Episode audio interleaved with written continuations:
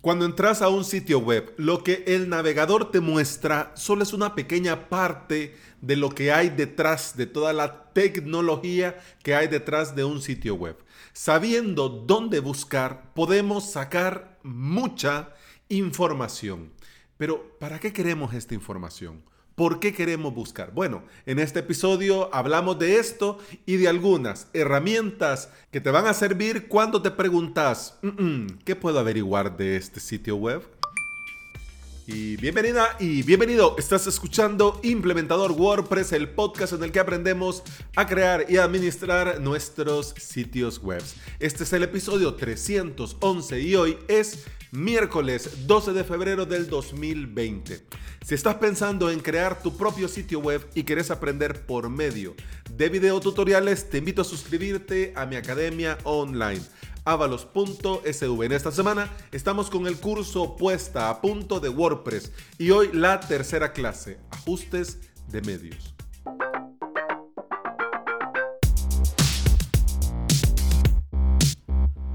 El día menos pensado te va a llegar un cliente que quiere que le hagas algunos ajustes a su sitio web o te va a pedir presupuesto o quiere más o menos saber si vos le podés ayudar en algunos problemas que tiene puntuales. Y entre una cosa y la otra te va a soltar así como quien no quiere la cosa que su web le va lenta. Y como si vos tuvieras poderes mágicos, te va a preguntar, y mire, y, yo, ¿a dónde es que tengo mi página web? porque me va tan lento? Claro, te está preguntando a vos qué hosting usa él. ¿Locura? Pues no tanto. Los dueños eh, de los sitios web, como tienen un perfil no técnico, es normal que no sepan nada de hosting, de dominios, de WordPress, de actualizaciones, de licencias, de mantenimiento, etcétera, etcétera. algunos, algunos, eso sí, quizás esto del hosting y el dominio les suena algo así un poco lejano porque de vez en cuando les llega una factura que tiene que ver con el hosting y que tiene que ver con el dominio y entonces ahí sí preguntan, ¿y esto qué es? Ah, lo de la página web. ya sea, eso sí, cuando vos te pones a investigar información para un sitio web, ya sea para darle una respuesta a tu cliente, porque estás preparando una propuesta de servicio o porque le vas a dar em, un presupuesto o porque, em, basado en tu experiencia, querés recomendarle mejores opciones a un mejor precio o mejores opciones en base a su tráfico o a su demanda? Bueno, lo primero, antes de hablar y antes de escribir cualquier cosa, es averiguar lo que hay detrás técnicamente de un sitio web. Y vámonos allá un poco más del WordPress. Vamos a ver si es WordPress o no es WordPress. Ese es el principio. Pero tenemos, tenemos que primero averiguar qué hay detrás de esa web y después de averiguar, después de recabar información, después de tener información para nosotros evaluar, ahí sí podemos dar sugerencias y recomendaciones. Antes no, porque te imaginas qué feo, qué feo sería que vos le digas a tu cliente, mire, y de GoDaddy corra como la peste. Y luego él verifica en su correo y resulta que tiene su sitio web en GoDaddy. O sea, o vos todavía se te tirás un poco más de la lengua y le decís que hay gente ay, que le falta 5 para el dólar que usa Godaddy. Esa gente no tiene perdón de Dios. Y resulta que él es cliente fiel de Godaddy. ¿Cómo quedas? O sea, para no meternos en lío, para no hablar y no equivocarnos, lo mejor siempre es hablar con información, hablar con base. En el episodio ¿Cómo está hecho ese WordPress? vimos cómo averiguar alguna información sobre el WordPress, los plugins, este, la plantilla, el tema, el theme. Pero ahora vamos al lío. Técnicamente, ¿de dónde sacamos información de un sitio web? El primero que te voy a recomendar sí o sí es Domains Tools. Este sitio nos muestra información muy interesante de cualquier sitio web servidores, servidores asociados, IP principal y secundarias, dónde se encuentra el data center del servidor, quién es el propietario, información del dominio, cuántos cambios ha sufrido este dominio con el paso del tiempo desde que se registró por primera vez y, importante, cuántos sitios más están alojados en ese servidor.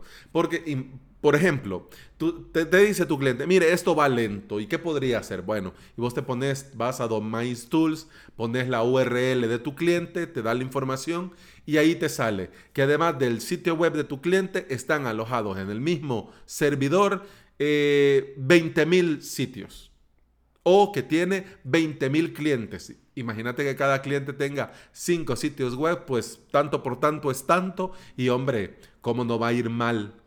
Tu sitio, si es un hosting compartido y hay ahí tantos miles de miles de sitios. O sea, ¿vas ¿me vas cachando por dónde va el asunto? Pues sí, va por ahí. Otro sitio, otra herramienta que te va a dar mucha información valiosa es RobText. Te recuerdo que en las notas del episodio te dejo todos los enlaces, así que vos démosle rienda suelta al episodio y luego vas a avalos.sv barra podcast y ahí está el episodio y ahí tenés todos los enlaces, ¿ok? Rob Tex te da mucha información además de la que podés obtener con el juiz. Información como mm, mm, mm, dominios secundarios e información del dominio, servidores DNS y también información relacionada con el SEO. ¿Ya? Y también con el índice de fiabilidad de la web, o lo que se conoce como el WOT. Si hay suficiente información, también te da posición en el ranking de Alexa y muchos enlaces para seguir investigando más sobre el sitio y la relación del SEO y la fiabilidad de la web. Ahí necesitas tiempo para ir viendo enlaces y enlaces y darte gusto. Incluso ah, en algunos sitios que tienen mucho tiempo y mucha información, da información ah, en gráficos para que se te haga más fácil agarrarle el hilo. Vamos. Otro sitio, Netscraft Site Report, nos da información, como ya hemos visto los sitios anteriores, del dominio, de la IP, del propietario, de la localización del data center, de la tecnología que usa, etcétera, etcétera. Pero además, nos da mm, mm, eh, información y nos dice si esta web utiliza web trackers, si usa frameworks, si tiene un CMS o un gestor de contenido, si usa y cuál usa de los CDNs y qué servicio de estadística utiliza. Para que veas que aquí nosotros, entre todos estos sitios, pues nos vamos armando un dossier tela marinera. Y muchos sitios también, como el famoso Who is Hosting This, y el WAP Alizer, que también tienen extensiones para los navegadores y vas y con la extensión vas sacando información. Con estas herramientas vas a poder averiguar, vas a poder investigar y vas a poder obtener mucha información sobre un sitio web. Ya sabemos que el conocimiento es poder y vas a poder entregar con estas herramientas valor a tus clientes y no solamente decir, pues no sé. Porque algunos clientes cuando se enteran que nosotros somos implementadores WordPress, desarrolladores webs, bueno, ellos nos resumen como el de la página, el del sitio web. Bueno, cuando nosotros somos el del sitio web, esperan que nosotros demos respuestas a las preguntas más locas y disparadas. Cuando nosotros vamos conociendo y tenemos a mano ciertas herramientas, se nos va a ser más sencillo dar una respuesta coherente. Y hablando de respuestas y hablando de medir, no nos olvidemos del clásico GTmetrix para medir el rendimiento y la herramienta de Freshworks llamada FreshPink. FreshPink.io para monitorizar los tiempos de inactividad que podés de forma gratuita agregar 50 sitios web para monitorizar. Te envía un reporte semanal con el tiempo de inactividad de todos tus sitios y además si un sitio se cae, pues te avisa por correo cuando se cae y te avisa por correo cuando vuelve a estar activo y te da un parámetro de cuánto tiempo estuvo inactivo y te dice el porcentaje de satisfacción de ese hosting. Y este tiempo de inactividad lo puedes medir por minuto o cada 5 minutos. Y como te digo, gratis, 50 webs, así que totalmente recomendado. Y hablando de GT Metrics, no se te olvide crear una cuenta gratuita. Crear una cuenta gratuita que te va guardando un reporte de tu sitio y del el rendimiento de los mismos. Así que bueno, preguntas, ¿cuándo se contrató ese dominio? ¿Cuál es la IP? Este sitio usa CDN. ¿Dónde están los data centers del hosting? Estas y más preguntas ahora con estas herramientas vas a poder responder. Y bueno, eso ha sido todo por hoy. Te recuerdo que puedes escuchar más de este podcast en Apple Podcasts, iBox, Spotify y en toda aplicación de podcasting que se aprecie. Si usas Instagram y querés seguirme, mi perfil en Instagram es Alex SV.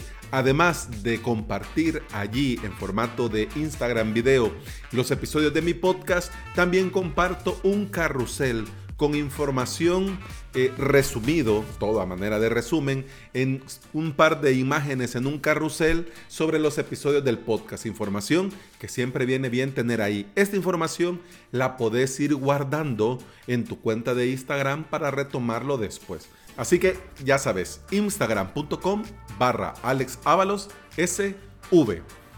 Y ahora sí, eso ha sido todo por hoy. Muchas gracias por estar aquí, muchas gracias por escuchar. Continuamos, claro, mañana. Hasta entonces, salud.